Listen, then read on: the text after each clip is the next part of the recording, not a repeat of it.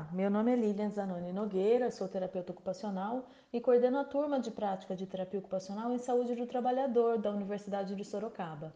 Esse é o apoio ocupacional com terapeutas ocupacionais. Hoje falaremos sobre espiritualidade, pois para a terapia ocupacional, a espiritualidade é uma importante parte de nossa vida e funciona como uma ponte entre a saúde física e mental e pode proporcionar uma qualidade de vida melhor pois elevar os nossos pensamentos no que cremos acalma nossa alma e nos faz confiar num amanhã melhor. Hoje vamos compartilhar com vocês um texto escrito por Israel Belo de Azevedo. Ele é pós-graduado em História e Teologia e já escreveu alguns livros.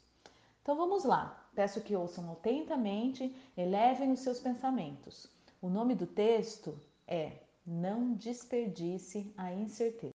E chegam aqueles momentos em nossa vida em que a incerteza se torna uma companheira certa. E então ficamos sem, fazer, sem saber o que fazer e até mesmo o que pensar. E parecemos caminhar sobre o abismo, como se as horas parassem, sem futuro. E então experimentamos o quão tenebrosa é a incerteza, por não nos dizer quanto tempo vai durar, não nos prescrever o remédio seguro a tomar, não nos revelar o que ainda nos aguarda e não informar o que faremos quando acabar e a serenidade se torna ou deve se tornar nossa principal virtude, ao gerar a necessária sabedoria para a travessia da escuridão. E é assim, com a serenidade e a sabedoria de mãos dadas, que nossa lucidez se manterá. E é nessa condição que saberemos se a fé que temos é feita só de palavras e talvez de ritos, ou está abrigada e solidificada na nossa alma. E as noites poderão ser de paz, mesmo que por vezes os temores nos perturbem, o que mostra que precisamos corajosamente admitir a fragilidade que gostamos de negar. E se o desespero bater a porta, não será permitida sua entrada. E encontraremos formas de fazer as coisas, as nossas coisas, talvez de modos diferentes. E descobriremos, embora dolorosamente, que devemos controlar a vida sabendo que não podemos controlá-la completamente.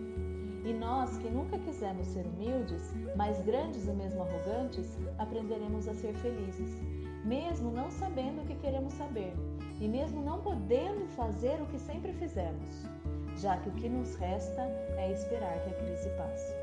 E se porventura perdermos, seguiremos confiantes, orando e agindo, esperando e ajudando.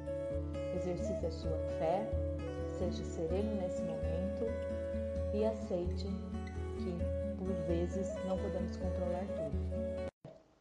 Obrigada por nos ouvir. Somos terapeutas ocupacionais, trabalhamos diretamente com o cotidiano. E se você quiser falar sobre mais sobre esse tema ou outros temas que impedem você de viver seu, seu, seu cotidiano, entre em contato através do e-mail apoioocupacional2020@gmail.com e agende um horário. É gratuito. Estamos disponíveis todas as quintas à tarde. Abraço.